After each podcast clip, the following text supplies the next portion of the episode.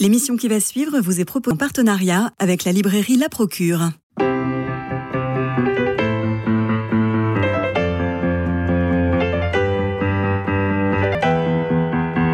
Culture Club, une émission produite par Radio Notre-Dame et diffusée également par LF. Christophe Maury.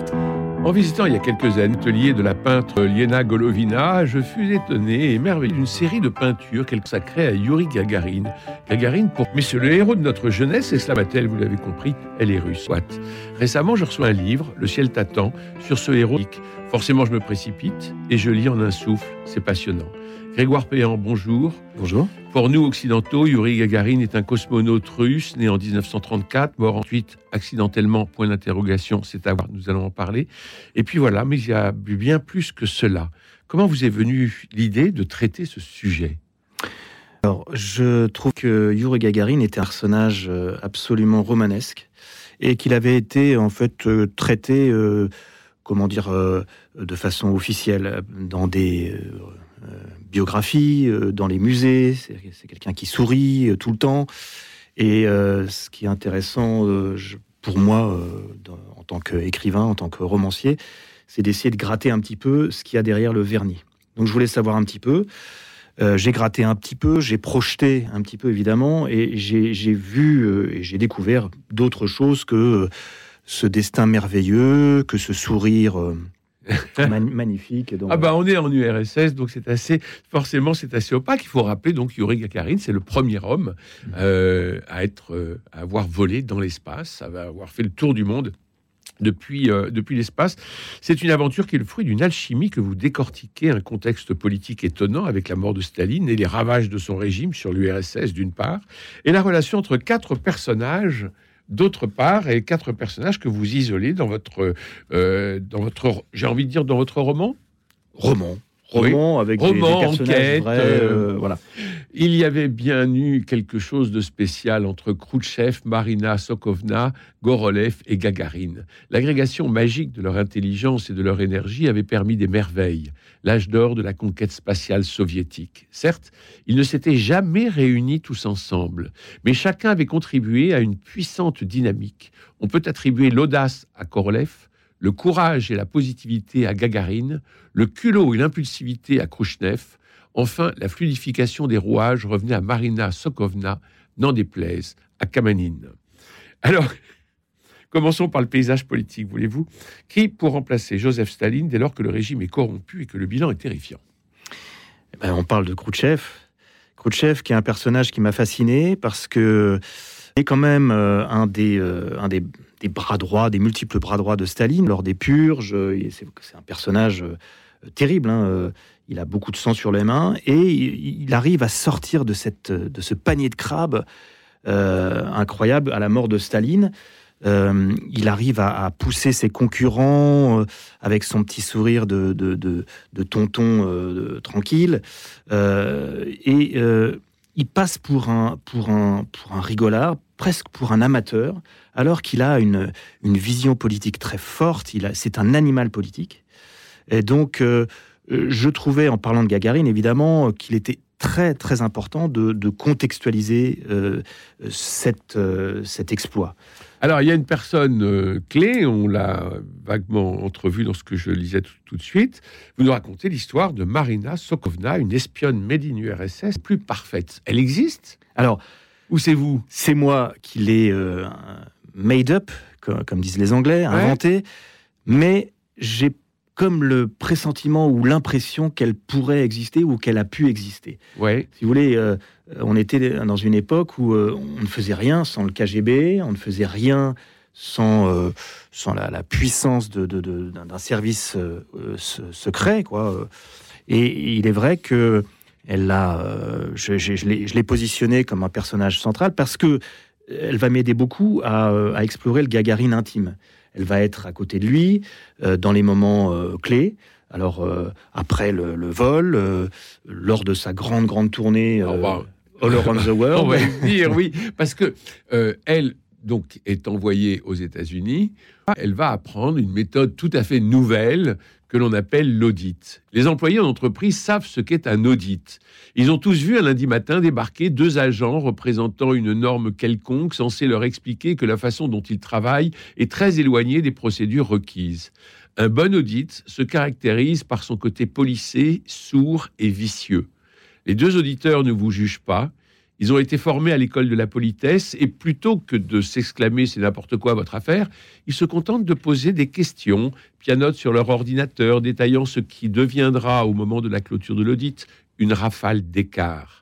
Toute la journée, tandis que vous tentez d'établir un humain avec les auditeurs, le fossé se creuse.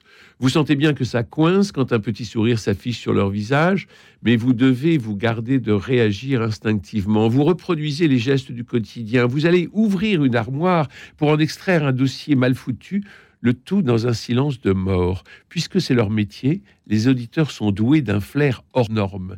Ils ont un don pour appuyer où ça fait mal. Ils vous soumettent des tas de questions sur la façon dont tel agent a été formé, ayant déjà découvert que le fameux agent ne l'a jamais été. Alors là, on a l'audit occidental qui, qui, reprend complètement les méthodes euh, soviétiques, j'ai l'impression. Juste que c'est quand même euh, euh, un, salarié que je suis aussi, en plus, d'écrire, qui, qui, a vécu ces moments d'audit. Donc il, a fallu que. il a bien fallu que je le, transcrive dans, mes bouquins, et notamment dans celui-ci. Pour euh, resituer, Marina Sokovna est une espionne et on l'envoie aux États-Unis après-guerre. On lui dit écoute, ramène-nous des choses. Hein, euh, alors, elle commence par euh, espionner euh, Boeing. elle ça, se fait passer, se passe mal. voilà, ça se passe mal. Et tout d'un coup, elle, est catapultée à San Francisco. Et là, première boîte d'audit. Donc, ça va être une révolution dans le monde. Hein, et, et, elle ramène cette de comment dire d'optimisation de, la gestion de l'entreprise. Elle ramène ça au Kremlin, quoi. Roger Khrouchtchev. Voilà. Et, donc, qu'est-ce qu'elle dit à Khrouchtchev? Elle dit bon bah, faut arrêter avec Code, puis arrêter avec les, les. Il faut en fait globalement mouvoir le communisme par le haut, avec une, belle image. Khrouchtchev est extraordinaire et du coup, parmi les projets euh, positifs, il y aura une enquête spatiale. Et... Alors, euh, le troisième personnage, Sergei Pavlovitch Korolev, qui est né en 1906, qui meurt en 1966. Il avait été envoyé dans la Colima, le pire bagne du goulag soviétique. Il a la mâchoire fracassée pendant un, interrogatoire il est victime du scorbut. Il perd la moitié de sa denture et puis il sort à temps du bagne de Colima. Il est libéré sur ordre de Lavrenty Beria. Mais Beria, parlons-en. Vous avez un chapitre sur lui, c'est un ah pensionnaire.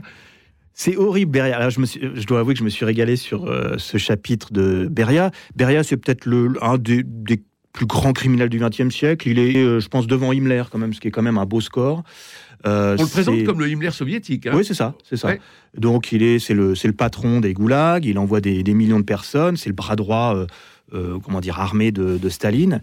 Et puis, il fait partie des gens euh, dans la course. Hein. il y croit. Quand, euh, quand Staline meurt, et, il pousse un peu le découp de ses petits copains. Il dit Bon, bah vraiment, Staline, c'était un méchant. Hein. Et euh, les autres se regardent. Ils se disent Mais c'est. Il se fout de nous, ceux-là. il se fout de nous.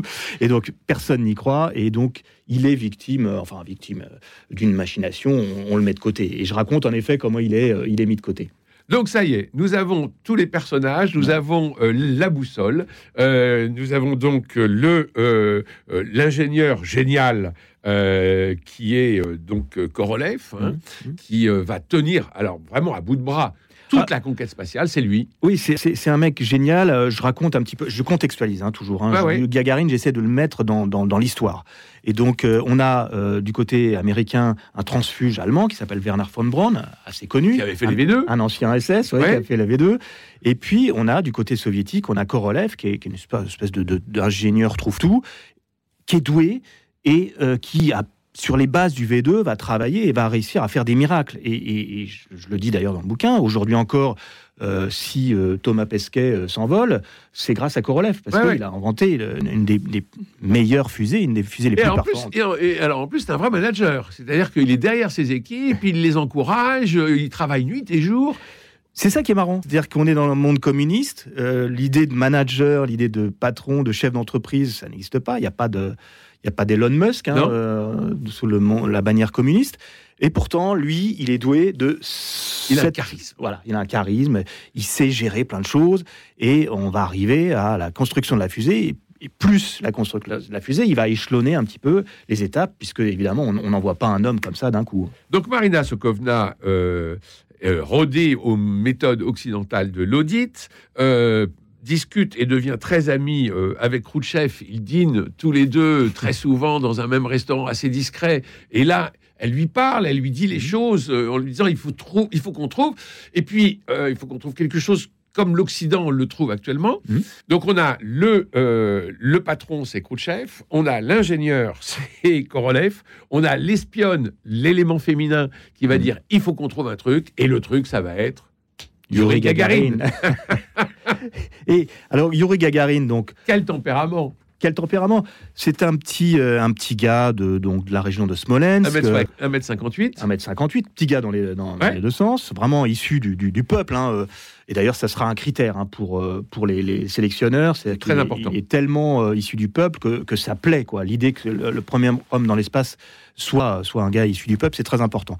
Et donc, c'est un gars pro- pro- promis, on va dire, à une carrière euh, euh, quand même euh, plutôt sympathique de, métallo. Il fait des études pour être métallo, ingénieur métallo.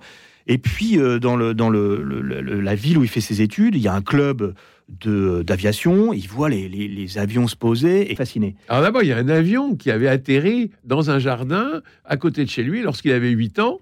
Et là, il est fasciné par la carlingue. Exactement. Alors, c'est vraiment une histoire. euh, alors, pour le coup, c'est vrai. hein. Ah ouais, j'ai vérifié. On va dire à 95%, tout est vrai dans ce livre. Euh, L'avion se pose, euh, c'est euh, avec une belle étoile rouge, euh, se pose en catastrophe. hein. Il y a une sorte de guerre aérienne. On connaît le, le front russe euh, et à quel point ça a été terrible.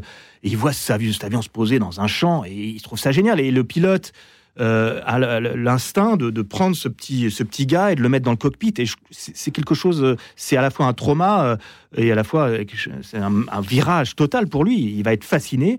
Les compteurs, le, le, le métal et comment ça peut voler. Et, et c'est vrai quand il fait ses études de métallo, il voit ce club, cet aéroclub, il rentre, il pousse la porte. Et là, on lui, et il s'inscrit pour apprendre à, à piloter. Et c'est le petit jeune. Et c'est le petit jeune gars. Et, et il s'inscrit à ce- hein, mais il est tellement sympa ce mec. Il Ouais. est tellement sympa. C'est-à-dire, C'est ça en fait, ce Gagarine. C'est-à-dire La c'est- bonhomie, c'est la joie de vivre. Ah. c'est une boule de sympathie, Ouais. euh, de positivité. Quand je dis Oui. positivité, c'est-à-dire que c'est, on, on a tous connu ces, ces gars en entreprise euh, qui sifflotent tout le temps. Euh, comment ça va? Ah bah moi ça va toujours. Ouais. Vous voyez, c'est ça Gagarine. Et donc dans ce club, on- ce petit gars, il, il inspire la sympathie. Et il inspire tellement la sympathie que même si c'est un piètre pilote, un, ancien de, de, de, de- l'armée de l'air euh, soviétique lui dit écoute, il faut vraiment que tu, tu rentres dans, dans l'armée de l'air. Hein. Vraiment un mec sympa. Et il l'envoie. Et Gagarine se laisse plus ou moins faire parce que c'est quand même euh, une passion, l'aviation. Il se laisse faire et c'est comme ça qu'il va être entraîné et qu'il va se retrouver dans l'armée de l'air. Et, et alors en plus, euh, le nom Yuri Gagarin, vous écrivez, ça sonne bon, ça sonne bon la Russie ancestrale et paysanne. Exactement. Le nom Yuri Gagarin, ça fonctionne, tout fonctionne dans ce, dans, Ah oui, oui, dans oui. ce type-là. Et alors, les recrues ne doivent pas mesurer plus d'un mètre 75, ni peser plus de 70 kilos. Euh, Gagarine mesure 1 mètre 58, je l'ai dit. Il satisfait tous les critères, mais Mhm. il y a plus. Il y a cette, il y a cette- je dirais pas cette grandeur d'âme, mais il y a ce côté euh, sympa, quoi. Ouais. Ce charisme incroyable. Ce charisme incroyable. Et c'est, c'est, c'est ça qui change tout dans une vie. Je, je suis persuadé qu'il y a quand même des, des, des, des- des personnages magiques. Et, et Yuri Gagarin en fait partie. C'est quelqu'un de tellement sy- sympa. Il inspire tellement. euh, on se, on se tourne, tourne vers lui. C'est-à-dire que dans, dans les, les- le le dernier round, quand, quand il va passer les sélections, il y, a- il y en a quand même 3000 au départ. Oui, Il fait partie des 20 derniers de la shortlist. Et en fait, tout le monde se tourne vers lui. Pourquoi? Parce que c'est c'est le mec. Non seulement il est sympa, mais en plus il est pas, il a, il a pas les, les- les dents qui rayent le parquet, on va dire. Il est pas. Alors- il- voilà, il laisse faire les autres. Et puis finalement, on se tourne vers lui parce qu'il est sympa. Il est marié avec euh, Valentina euh, Goryacheva. Ils ont deux filles. Ils s'aiment. Et avant de décoller le 12 avril 1961 pour ce fameux tour, euh, tour de la Terre dans l'espace, la veille, donc, il écrit une lettre d'adieu au cas où cela tourne mal. Lettre qui sera gardée. Mm. Euh, et qui est le seul moment où il pourrait douter, car ce garçon ne doute de rien. C'est magnifique cette lettre. Elle est magnifique. Il, euh, il, il fait part de son amour euh, absolu. Il est tout seul. hein, il va voler. Alors il y a, il y a quand même un- une espèce de, de barrière de secret. Elle, Ah oui. elle est à moitié au courant. euh, c'est très compliqué la, la conquête spatiale soviétique parce que rien n'est dit, contrairement aux États-Unis où tout est filmé. euh, Les, les gars font des conférences de presse à gogo. Lui, il est, il est relativement tout seul et on saura qu'il a fait son exploit euh, le lendemain, quoi. Oui. Euh, donc c'est un peu compliqué. Donc il, il écrit une très belle lettre. Euh, il est, il, et on sent dans cette lettre qu'il est totalement attaché à cette femme. Il sera attaché à cette femme toute sa courte existence, et cette femme sera attachée à lui jusqu'à son décès il n'y a, pas si longtemps. Voilà, Alors, on, assiste à la préparation du cosmonaute, préparation physique, psychique, mentale, et c'est extrêmement dur, extrêmement violent. Et puis, euh, euh, mais on ne, le prépare pas socialement, et le retour sur scène pourrait être une descente aux enfers. Alors, il, s'agit pour euh, Gagarine, il le dit, de satisfaire le plus de gens. satisfaire le plus de gens était un enjeu majeur pour Yuri Gagarine. Et, là, ça va être un peu compliqué pour lui. Oui, alors euh, le, le, retour sur Terre, hein, c'est ça dont vous parlez, le retour sur Terre, et, voilà, c'est vraiment, il y a un avant et un après. Le retour sur Terre, très très violent, puisque soudain, il va passer de, de, ce simple statut d'aviateur, euh, euh, de cosmonaute, à star mondiale. célébré partout dans le monde. et avec lui, c'est toute une nation qui est derrière lui et le monde entier qui l'accueille.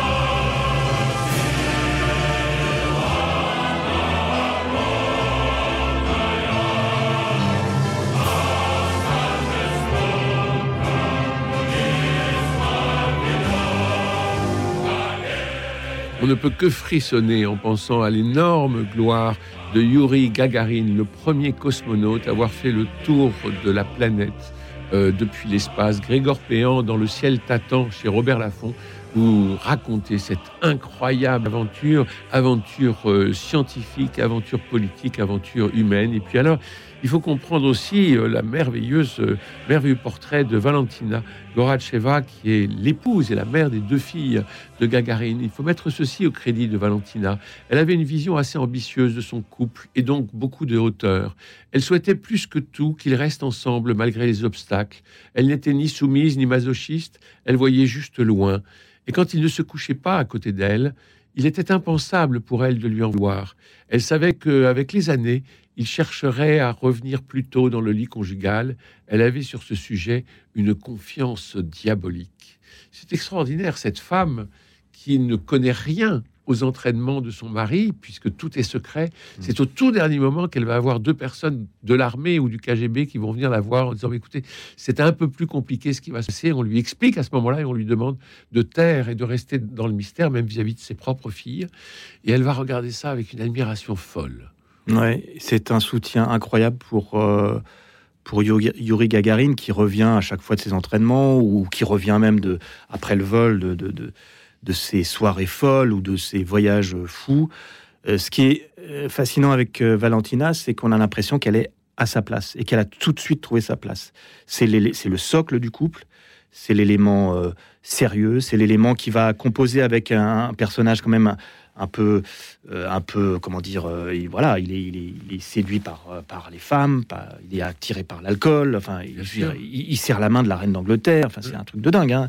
Et finalement, il revient toujours au port, il revient toujours, et Valentina est toujours présente. Et, c'est comme une espèce de sacerdoce, hein. c'est une mission, c'est sa mission sur Terre, c'est d'être d'être présente pour son Yuri mais déjà dans son enfance, enfin avant son mariage, ils sont, je crois, quatre enfants euh, euh, chez les chez les euh, Goyacheva, et et elle, elle a sa place par rapport à ses sœurs qui commencent à mm. minauder quand elle voit ce officier qui arrive avec un bouquet de fleurs. Enfin, voilà. Donc les sœurs minaudent, mais elle, elle est à sa place et elle est très, très modeste.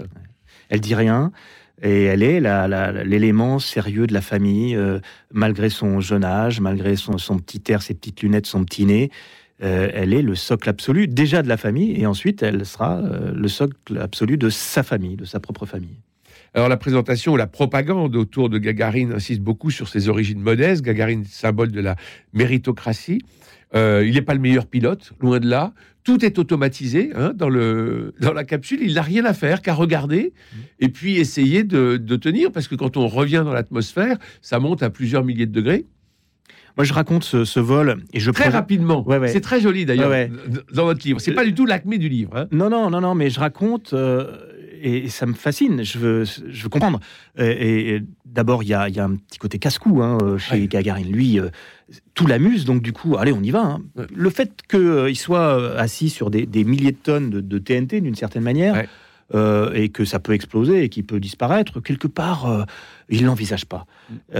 la vie, et c'est fun pour lui. C'est un tour de manège. C'est un tour de manège. Enfin, quel C'est un tour de manège, et, et tant et si bien que quand il est, quand ça décolle, euh, au lieu de, bah, je ne sais pas quoi, il dit, euh, il dit l'équivalent de En voiture Simone à, Korolev, quoi. Il, il, trouve encore le moyen de plaisanter. Mmh. Et, quand on entend sa voix, la, bande originale de sa voix euh, pendant ces 108 minutes de vol, on sent aucun stress. voilà, il raconte son histoire. Et puis à un moment, il est complètement isolé de la Terre puisqu'il passe de l'autre côté. Euh, il voit plus rien. Il est, euh, il, est dans le noir. Et en plus, sa trajectoire euh, dévie. Et puis c'est comme s'il allait partir dans, dans l'infini de l'espace. Mais il, ça n'a pas l'air de le, de, le, de le, traumatiser. Alors il doit tout noter, mais avec la pesante, son bic, son bic lui échappe. Son crayon de papier. donc il ne peut, il peut plus rien noter. Il peut rien noter. Donc du coup, il reprend les.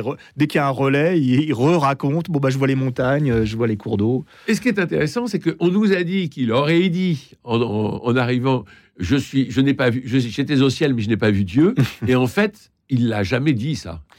Bah, C'est-à-dire qu'il était sollicité, euh, quand il a fait ses voyages après son, son, tour de, dans l'espace, euh, beaucoup de gens le, titillaient, parce que c'était quand même donc l'ambassadeur du communisme. Hein, euh, et, le communisme, c'est ni, ni, Dieu hein, aussi un seul maître, c'est Staline ou, ou Khrouchtchev, quoi, disons. et il répondait toujours par des pirouettes. il répondait ah ben moi Dieu bah, je sais pas je l'ai pas vu ou genre de choses quoi c'est assez drôle euh, Mais la phrase n'avait pas été dictée par le KGB avant. Non, c'est-à-dire que, bah, c'est-à-dire qu'il est tellement convaincu que le système soviétique est, un très bon système, puisqu'il en est la preuve vivante. Il est quand même un petit gars du peuple qui s'est retrouvé euh, euh, star international, hein, d'une certaine manière. Donc, pourquoi il critiquerait le, système mondial hein Donc, pourquoi il critiquerait le système? Et ils n'ont même pas besoin de lui, souffler à l'oreille. C'est, il, il, le sent, il, il est il est vraiment l'étendard, le, porte-drapeau du communisme. Alors, euh, il meurt à 34 ans. Je laisse le soin aux, auditeurs, aux lecteurs de, lire ce, mystère aussi de la mort que vous évoquez de façon euh, très, euh, très énigmatique. Et finalement, vous lancez des pistes de réflexion sans donner de véritables réponses dans votre livre Le ciel t'attend, Grégor Péan, qui est publié chez, chez Robert Laffont. En quelques secondes, vous croyez à la thèse du de l'assassinat? Non, c'est trop compliqué. Mais je voulais pas euh, euh, occulter l'idée qu'il y a eu beaucoup de projections, un peu comme Paul McCartney qui serait mort, etc., etc. Euh, pour, pour dire à quel point il a été hein, une sorte de, de dieu. Il y a eu la Beatlemania, mais il y a eu aussi la Gagarine-mania. Et oui. Donc tout le monde s'est posé des questions. En revanche, euh, non, c'est un stupide euh, accident, mais je ne veux pas en, en dire plus. Bon, il faut lire. Voilà. Merci Grégoire Péan pour votre livre Le ciel t'attend, publié chez Robert Laffont. J'ai appris hier après-midi que la peintre Liena Golovina sera exposée à l'Ermitage de Saint-Pétersbourg en 2025. Nous y verrons donc sa vision de Gagarine qui est super. Merci Jean-Paul Lérine pour la réalisation, François Dieudonné, Philippe Malpeuch et Camille Meyer pour la réussite technique de notre rendez-vous.